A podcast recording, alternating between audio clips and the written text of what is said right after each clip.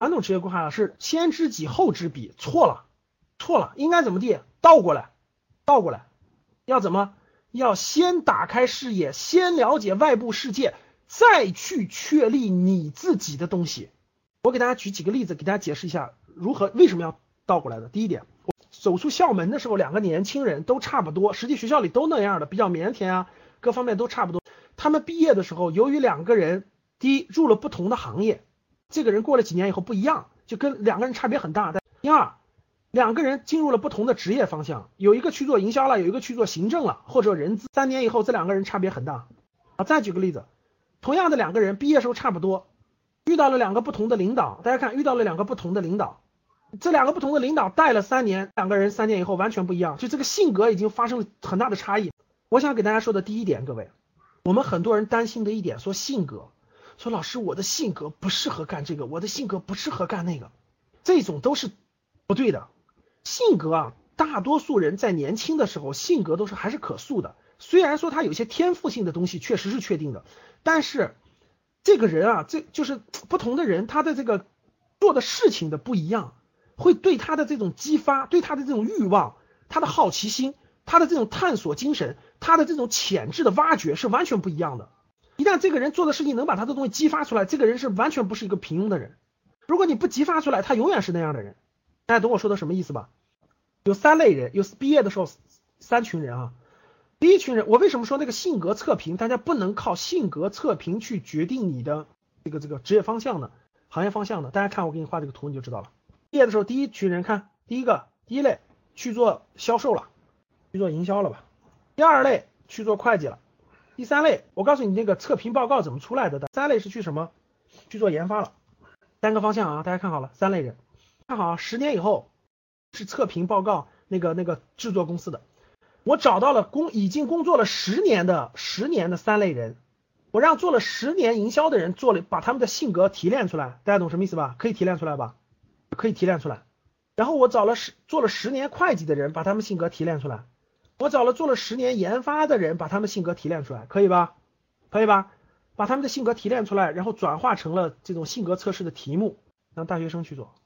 做完以后，大家发现了没？啊，包括这种工作不久的人吧，工作两三年的人，大家看，哎，第一类人，第一类人，哦，做完了以后，他的性格倾向度跟做营销的最接近，于是我得出结论，你们最适合的是营销方向。第二类人，感觉他的性格跟做了十年的这个这个会计相近，于是得出结论，你们倾向于做会计。第三类人，做完以后，哎，得出结论，你们最适合做研发。我问你，这个地方哪儿出错了？整个这个过程中哪儿出问题了？你们觉得哪儿出问题了？还是还是就哎，老师对的呀，这这很有道理呀，这就应该是这样的呀，对吧？你看人家十年以后性格都那样，我现在性格跟那个相一致，不是一样的吗？大家知道哪儿出问题了吗？说对了，时间说的太对了。当年十年以前入行做这个工作的时候，他的性格是不是适合这个的？不一定吧。是我问大家，是不是十年做营销跟人打交道，是不是对他的性格造成了巨大的影响？十年天天跟数字打交道，是不是对他性格造成了巨大的影响？十年做研发，是不是塑造了他的性格？是整个他所做的这份行业和这个职业方向对他的性格发生了重塑，不是因为他当年去做这个的时候他就是这样的性格，明白了吗？前后颠倒了，是事情改变了人，懂什么意思了吧？所以说，你说。拿他们这个结论去匹配他这个性格出发点不对，不对，因为他们当年这些人的出发点不是因为性格适合这个而去做的这个，是因为别的原因，也可以这么说，是有别的比这个更重要的原因让他选择了这个方向，然后他改变成那样了。啊，内向和外向不决定他不能做哪个或能做哪个。我遇到特别多这个这个工作。毕毕刚毕业学生或者是工作不久的人，你就真的是感觉他挺内向的，相当内向。你知道我认识好几个内向的人，现在做营销做的多牛吗？是因为没有对你激发的时候，没有对你激励的时候，没有把让你钱改变的时候，你很多东西没有改变。我给大家举个例子吧，像网络营销，网络营销做得好的人，我认识的全是内向的，几乎没有外向的，外向的根本就坐不住。大家懂什么意思吧？所以说呢。你的性格，由于你从事了不同的行业，做了不同的职业方向，是可塑的。所以你不能说是我的我性格这样的，所以我就去以这个为结论去选择我的行业方向。好，继续。传统职业规划除了这一点颠倒了以外，除了这一点颠倒了以外，各位知己知彼颠倒了以外，还有一个很重要的问题发生在了什么？发生在思维方式上。传统职业规划，我们大家知道，它是匹配的是职业方向，大家发现了吧？就刚才我们交流过，职业方向，人力资源、销售、策划、行政、文秘，什么师什么师什么师，对吧？律师、会计师、医生，是不是匹配的是职业方向？这种模式会造成一个非常非常严重的后果。就是我们教室里的大部分人脑子里一直存在的想法，就是叫就就叫做职业思维模式。哎呦，我学的是什么专业？我这个专业在社会上能找到什么样的岗位、什么样的职位？哎呀，这个职位能换到多少钱？他的薪资是多少？啊，我终于可以找到一份工作了。拿能拿什么去换得职场上生存的这个职位？这是职业思维模式。职业思维模式，职业思维模式。让你的头脑当中锁定在了一个层面，锁定在了一个，就是这个出卖劳动力、出卖时间。大家发现没？雇佣关系大部分都是以时间来设衡量的，对不对？你们发现这个特点了没有？就是给你月薪、给你年年薪，是不是以时间为衡量的？以时间模式赚钱的这种模式，就叫做劳动力交换模式，也叫做职业思维。如果你是职业思维，并且到你四十多岁时候已经根深蒂固了，很难再出来了。这就是我今天讲的一个重中之重，叫做职业传统的职业规划向我们隐瞒了什么？你知道向你们隐瞒了什么吗？这个社会上有两种人是同样在工作，同样在生活，另一种人不是这么思考问题的。这个社会上有一批人，他们从来就脑子当中好像就没有形成过职业思维模式。教室里有很多人是目前在读的是大学生或者已经工作不久的，你们发现没发现？你们一个年级或一个班里大概五六十人，或者年级几百人里，总有几个人。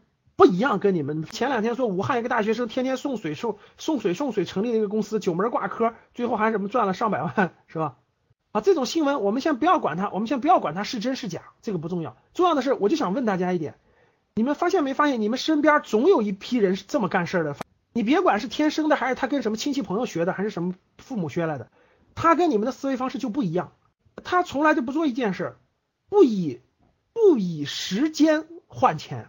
他脑子是一个商业模式思维模式，大家知道什么叫商业模式思维模式吗？他他脑子里天天想的不是我把这个劳动力出卖出去，我每个月可以换到钱，这个思维模式绝对让你生活在社会的最底层。我不骗你，你要去了解美国的历史，了解中国历史，你告诉我哪个哪个企业家脑子里一直是一直是职业思维模式的？你告诉我，你随便告诉我，不是。什么叫商业思维模式呢？他要解决别人的一个需求。解决市场的需求，解决别人的需求，然后去交换，去交换，他是这么一个模式，所以他脑子里永远不以时间赚钱，大家懂什么意思吗？他脑子里永远不想的，我一个月呀，一个月挣五千还是一个月挣八千，这种问题从来人家不考虑，人家也不会想一年什么年薪十万，年薪二十万，这也不重要。你知道他脑子想的什么？我解决了五百个五百个人的这个需求问题，我一个人我觉得这个价值值三千块钱。我解决，我如果能解决五千人的需求，如果我能在南昌地区解决整个南昌一万家长的这个需求，哇塞，大家懂是怎么怎么解决了吧？比如说刚才那个人刚才说，哎呀老师，这个这个每年这个高考的学生根本就不会报专业呀，这就是需求。每年我们城市八万多考生，要有十分之一，甭说十分百分之一的人能帮他们解决这个需求，就是他永远是做事儿的价值，他的思维是跟普通学生是不一样的。而这种思维，各位有一部分天赋，还有一部分更重要的，你知道吗？学校里从来不教给你们这一点，学校里从来不教这样的，学校里教的是另一种思维模式，学校里不这么教。然后呢，这个这个传统的传统的职业规划，我给大家解释一下，你去美国看看，你这个为啥叫做隐瞒？他就不讲这一点，为啥不讲这一点呢？是因为可以说这就是一个怎么说呢？就是我感觉是一这个社会另一个层次、另一个层面人的。人的一种东西，他不讲出来。如果再延伸一点，知道大家，我想让大家见知道为什么我们的这个生涯角色提出一个行业的概念吗？各位，行业的概念是让各位学会什么叫做行业思维模式。行业思维模式是有创造性的，商业模式思维模式是交易性的。大家要知道这一点，这个是交易性的，就是它不用创造，它只要交易。我举个例子就明白了。为什么英英国的贵族大家知道怎么教育小孩的吗？在以前。一百多年怎么教育小孩的吗？英国的贵族就教育两点嘛，三句话。第一句话，如果你是一个人，就去做贸易。比如说中国缺中国有陶瓷，但中国缺缺服就便宜的纺织怎么办？把英国的纺织运到中国，把中国的陶瓷和茶叶运的用的运运回英国。如果是一个人就去做贸易，如果是两个人就去开银行，如果是三个人就去开殖民地，到非洲、亚洲、拉丁美洲去开发殖民地。从小贵族的教育的思维模式就不是，如果一个人学门会计，然后这个立足，这个没有错，但这个是从小思维模式不一样。如果你有思维模式，你同样要学会计，但是目的不一样，目的不一样。商业模式思维模式是个交易思维模式。什么叫交易思维模式？就是互互换。比如说，他他有什么，A A 有什么，B 没有什么，它是一种交易思维模式，它是一种交易思维模式。行业思维模式是一种创造性的思维模式，它是实际是它可以创造出新的产品，去满足社会的需求，去满足社会的需求，满足了不同的需求。你比如说，很多都是的，都是创造性的思维模式。你比如最典型的、最典型做的极致的就是创，你比如说乔布斯这种人就是典型的创业思维模式，而大部分人出来都是职位思维模式，说的没错，职位思维模式。他们中间有什么不同呢？大家去看一下，我我博客里写了个文章，叫做三色需求。三色需求，因为啊，传统的职职业思维模式满足的需求不是没有接地气，就没有接地气啊，没有把握住社会最大的变化，把握住社会更迭最关键的地方。大家看完三色需求，能够大概明白，大概明白为什么会有这样的层次的不同。这种层次的不同，就决定了有些人，有些人就是做这个，为什么有些人就是做老板的，有些人就是打工的啊？最关键的还是思维模式不一样。我想给大家解释的呢，想说明的什么问题呢？回过来还是说，传统职业规划教给大家的呢，第一是有一个误区，就有些误区。第二呢，我觉得它还是用无论有没有就隐藏了一个东西，这个东西是什么呢？就是呃，这个东西呢，直接造成了不同人的结果，就是不同人的不同人的思维模式不一样，不同的思维模式呢，就造成了一个很重要的问题。大家发现没发现？就是你你只要以思维模式。出现，你做任何工作很快就不不快乐了，很快就没动力了。然后不管你今天你喜欢什么职业方向，我随便说，真的不管你，比如说我们的我们的我们的老学员谢军了，比如说不管你，无论你去做编程，无论你去做销售，无论你去做人资，你想象当中的那个适合你的，你做下来，你发现最后你只要一做超过六个月，你就会发现一个，你就你就总得出一个结论，哎呀，怎么天下乌烟一般黑，所有工作都都这么枯燥呢？一份工作坚持了两年了，换一句话就是，哎，老师，我这份工作熬呀，我真是熬呀。为什么迷茫？很多人大家发现没，都是忍着忍，不敢换工作，就犹豫在，哎呀，老师，我要是换了个工作，那过了六个月到九个月又和现在一样，你说是不是？是不是我不应该换呢？哎呦，这个更厉害，感觉现在工作像坐牢一样，六个月跟我现在一样，你说我还得重新认识一堆老板、一堆同事，对不对？干脆别动了，我就在这儿吧。至少同事，至少这个朋友、同事这个都都熟了，我就别别辞职了，也别换工作了。大家发现没发现，不同的这个思维模式造成的结果不一样。所以说呢，我想给大家引出的是什么？我想给大家引出的就是，我们教室里的大部分人缺乏的是，第一的是思维模式没转过过来以后，你找你很难跳出这个循，就是那种封闭的循环，就这个循环。哎呀，换一个工作。刚开始有热情，做一段没热情了，没热情以后呢，就找出各种理由、各种理由。然后呢，大家发现没发现还有一个问题？很多人工作，很多人工作这个呃一段时间以后，把他工作当中的问题就变成了他的，就成了很重要的事情了。他当年定的目标就忘记了，大家发现了吧？各种各样的小问题就全蹦出来了。那最后很多人辞职的时候，直接就说：“哎呀，老师这不合适，那不合适，有这困难，有这有那困难，就全蹦出来了。”它是个死循环，这样走下去是个死循环。如果不把你的这个思维模式改变过来的话，那就是死循环。好，转变过来最关键的各位就是要了解社会大众需求的变化，这就是传统职业规划没有给大家讲明白的，也没有讲到的内容，也是我们所有课程的核心，就是我们格局生涯带带给大家的生涯决策课带给大家的最关键的内容，就是行业的秘密。因为我们在学校里，在别的职业规划课上。在所有的内容上都没有真正的、认真的、能够长期的、系统的去学习行业。什么叫行业呢？就是社会需求、社会大众的需求。当如果你能了解到什么是需求，并且想办法解决这个需求的话，你的成就感和你的梦想和你的能力和你的潜力，所有的东西都能激发出来，并且融汇在一起。你会在这个社会当中成功的。这种成功呢，多方面的，它是一个过程，成功是一个过程，是你自己靠自己的主见去选择了自己的人生道路，并且走过来的整个这个过程。学校学的肯定是职位的，因为学校的逻辑是培养就业，是让每个人找到饭吃，他不可能教你如何去把握社会需求。所以说，我们的正式课程都是教给各位社会需求是怎么变化的，社会诉求需求是怎么演变的，未来现在的社会需求是什么，过去是什么，未来是什么，你应该如何跟社会需求相匹配，而不是成为一个像富士康这样流水线上的螺丝钉，成为去满足社会需求的一个有价值的人。如果能力弱一点，你去满足社会的一小部分人的需求。如果能力强一点，你去组织更多人，去满足更多人的需求。如果你能力还很强很强很强，那你可以做更大的事情。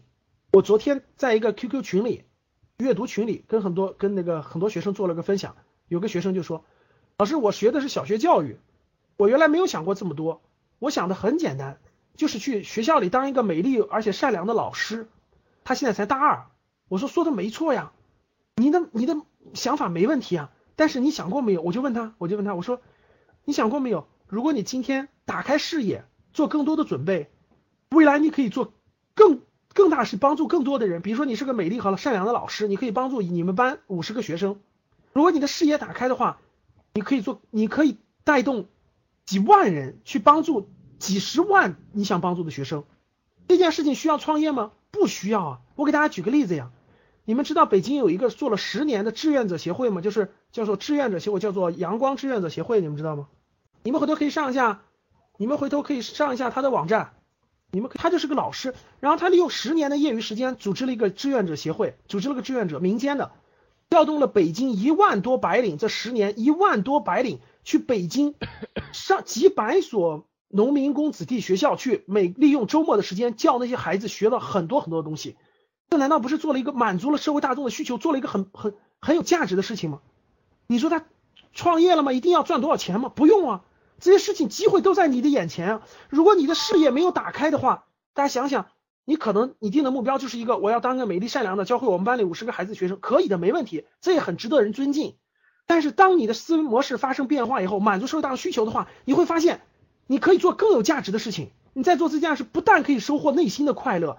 大家知道，一个人内心最大最大的快乐，不是你赚了几个亿的钱放在口袋里有几百套房子，反而是操心，是你帮助了多少人，那些人不求回报的帮助了多少人，你才能真正的感觉到满足。啊一个这样的老师，就做了巴菲特、盖茨成就以后做的事情，难道不是一种实现吗？同样道理，很多人不用这么做，很多人你可以把它打造一个很有那那我问大家，俞敏洪是不是也赚了很多钱？俞敏洪是不是也做了很有价值的事情？对不对？就是这个道理啊，就是这个道理。好，所以说回过头来给大家解释这一点。大家看好，你要了解的和学习的不是不是职业思维模式，我必须拿这个去换什么？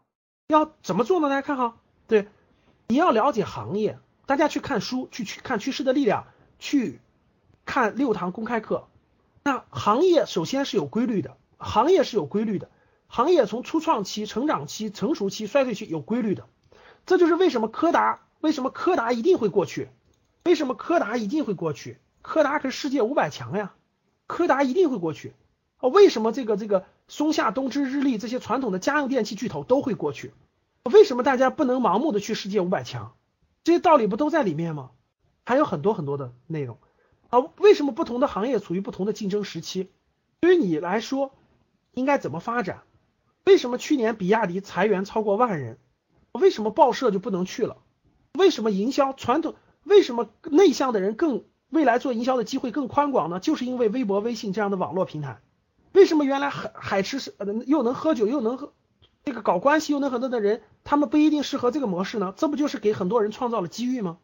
如果我们教室里的人满足需求的时候想的是都是传统的需求，那你永远找不到你立足的未来在在什么地方。如果你看到别人，哎呦。别人做搞房地产赚钱了，我也去做吧；别人卖服装赚钱了，我也去做吧；别人做外贸赚钱了，我也去做吧。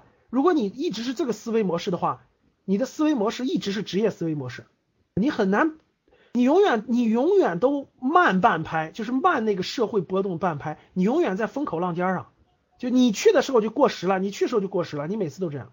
所以说呢，为什么我们我引出了行业行业？首先，我们社会整个缺乏这整个这个课堂。如果学过行业，我相信我们大家大学报专业的时候不会那么盲目啊，不会那么你家亲戚是搞搞包工头的，你就去报包工头相关的专业，你会有个对未来一个判断。所以说，各位，这个当你有了行业思维，你就会有一种建立一种新的思维模式，去了解社会大众的需求变化。所以说呢，为什引出行业的秘密就是行业波动的秘密，行业是有波动的。是满足社会大众需求，不断的在演进的，不断的在演进的，啊，就跟我画了一幅美国的图一样。所以大家，如果你真的感兴趣，你回去动动脑子，你回去动动脑筋。你看完《趋势的力量》，看完公开课以后，你做一件事，你把中国过去三十年，中国过去三十年行业波动的规律把它画出来，把它画出来，我相信你会对你未来十年的选择会有很大很大的帮助的。如果说是这个。你能把过去三十年中国行业波动的规律画出来的话，我相信你会对未来有所思索、有所思考。这个社会上最珍贵的能力，各位最珍贵的能力不是最珍贵的能力，都不是证书能证明的能力。最珍贵的能力是一种对未来的把握、预测和判断的能力。这种能力才是最珍贵的能力。还没画呢，就说难画，连手都不动。看好。十年以前的热门行业是什么？怎么怎么更替的？怎么发展起来的？怎么下降的？怎么上升的？啊，十年以十年为一个周期，以十年为一个周期，自己画一下。问怎么做的人，大家看好啊。问怎么做的人，这个应试教育对你的毒害已经很重了啊。这些是让大家学习一种规律，把握外部波动规律。传统职业规划没有给大家讲出来的，就是行业到底应该怎么理解，如何从行业入手。如何培养成行业思维？如何用行业思维去决定你自己的发展路线？如果你的行业思维已经建立起来的话，或者是慢慢的正在建立起来的话，你对你自己的发展，包括你做的每每个职业，就是岗工作岗位当中的每个职业，你的看法就会不一样了。啊，从过去单纯的每个月挣多少钱，每天早晨起来的第一件事是，哎，今天还得去，为什么呢？这个月还要挣还要挣五千块钱呢。还要挣五千块钱呢，然后这个还要两千块钱还月供呢，你不会这么想，你的想法会不一样的。你知道你做完这个的目的是什么，你的目标和目的就能建立起来了，就能逐渐建立起来了，它是这么一个关系啊，各位，好，哎，所以说大家的思维就不能养成一种挣月薪的习惯。啊，挣月薪的习惯一旦一旦养成以后很痛苦的，三十五岁四十岁以后是非常非常痛苦的，真的，你要。也不是挣年薪，也不是挣年薪的习惯。啊，一定是一种满足了社会什么需求，你做的这件事，或者你融入的这个大团队、大团队这个平台，满足了社会的什么需求？你你要很清楚，你挣的每一分钱它来自于什么原因？如果你认为你每挣的一分钱都是因为你坐在办公室坐了八个小时的话，那你就快没救了。如果你知道你赚的每一分钱是来自于哪一个趋势？来自于哪一个解决了社会的什么什么必须的问题？这些这些社会需求通过这个解决，公司赚了多少钱？公司赚了多少钱？为什么分到你头上是这么多？如果你能把这个能思维建立在你的头脑当中，那你做工作完全是不一样的。各位，是的，所以说这就是我说的，一定要找到确定性趋势。你的确定性趋势在确定性趋势里面探寻，找你的方向，把目标定下来，这样才能找到你的方向。这是我要告诉大家的。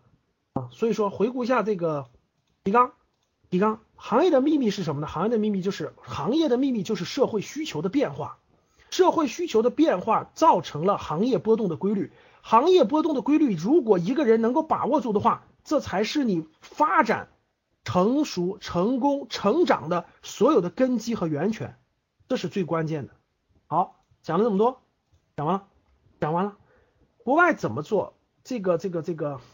我给大家讲一讲哈，这个国外的学生，因为我带过很多各个地方的这个不是美国的比较好的学校的学生吧。大家知道为什么大家今天这么迷茫吗？啊，今天这么迷茫的原因我已经解释了，是大家对外部规律没有认识和判断。大家懂什么意思吧？那为什么我给大家解释解释啊？我因为接触过工作原因吧，教育原因，接触过美国的几个比较好学校的学生，他们怎么过的？哎呦，真的是震撼！我给大家讲讲，人家大学四年。大学四年，自大一上课开始，第一前两年不限专业的对吧？第二后面上课对吧？那堂课从来老师就不念课本，也不没有教材，老师上来直接第一件事，前面的有教材也是讲一半，就是把教材讲一半不管了，看好怎么做啊？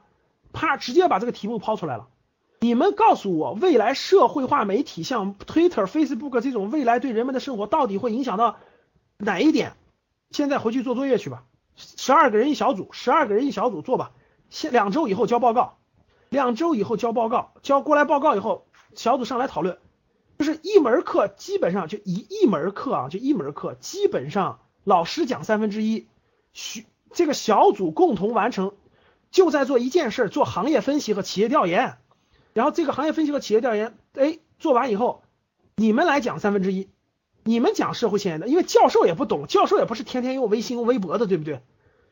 任何领域，包括核反应堆，包括很多东西，就你们去探索社会最前沿的东西，然后拿上来讲，讲的不对的地方，讲的各种的地方，我们互相批评、互相指责、互相的啥？一个学生一门课基本要做至少两次，就是人家的论文是这么出的，两次社会的行业分析，然后四年下来。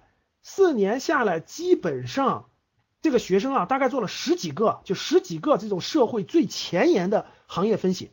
大家就大家想一想，等人家毕业的时候，你说人家有没有的选？很有的选吧。因为我接触过大量，我给大家举的，我接触过大量的北大、清华、浙大的学生啊，很多学生就是交换，就是去美国，去美国各种名校去交换，交换了一一年这种大家知道的哈，或者是半年或者学期，回来以后我们开研讨会。